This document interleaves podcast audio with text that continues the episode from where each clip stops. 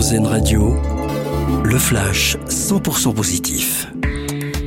Bonjour à tous, le compte à rebours est lancé J-500 avant le coup d'envoi des Jeux Olympiques de Paris 2024. Pour l'occasion, Emmanuel Macron va consacrer sa journée aujourd'hui à l'événement. Il doit rencontrer les entreprises et les fonctionnaires mobilisés pour son bon déroulement.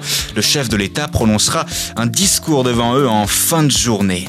Une nouvelle espèce d'escargot découverte à Colmar.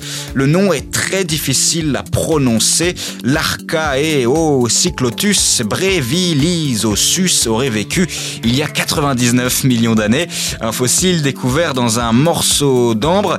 Alors l'escargot comptait une couche de poils autour de sa coquille qui lui permettait un meilleur camouflage et davantage de protection, notamment face aux insectes. L'espèce sera exposée avant la fin de l'année au musée d'histoire naturelle de Colmar. C'est l'un des festivals les plus extraordinaires de France. Rock de piste se poursuit au G sur les pistes de ski. Après Martin Solveig pour l'ouverture dimanche, Suzanne hier, c'est Môme aujourd'hui, cette fois-ci du côté de la station de Châtel.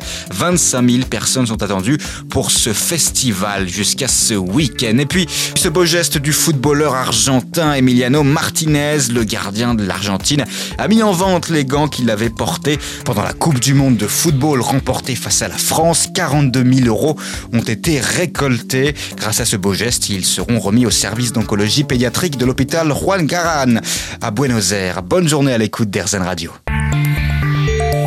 Vous venez d'entendre le flash 100% positif d'Airzen Radio, l'autre point de vue de l'actualité.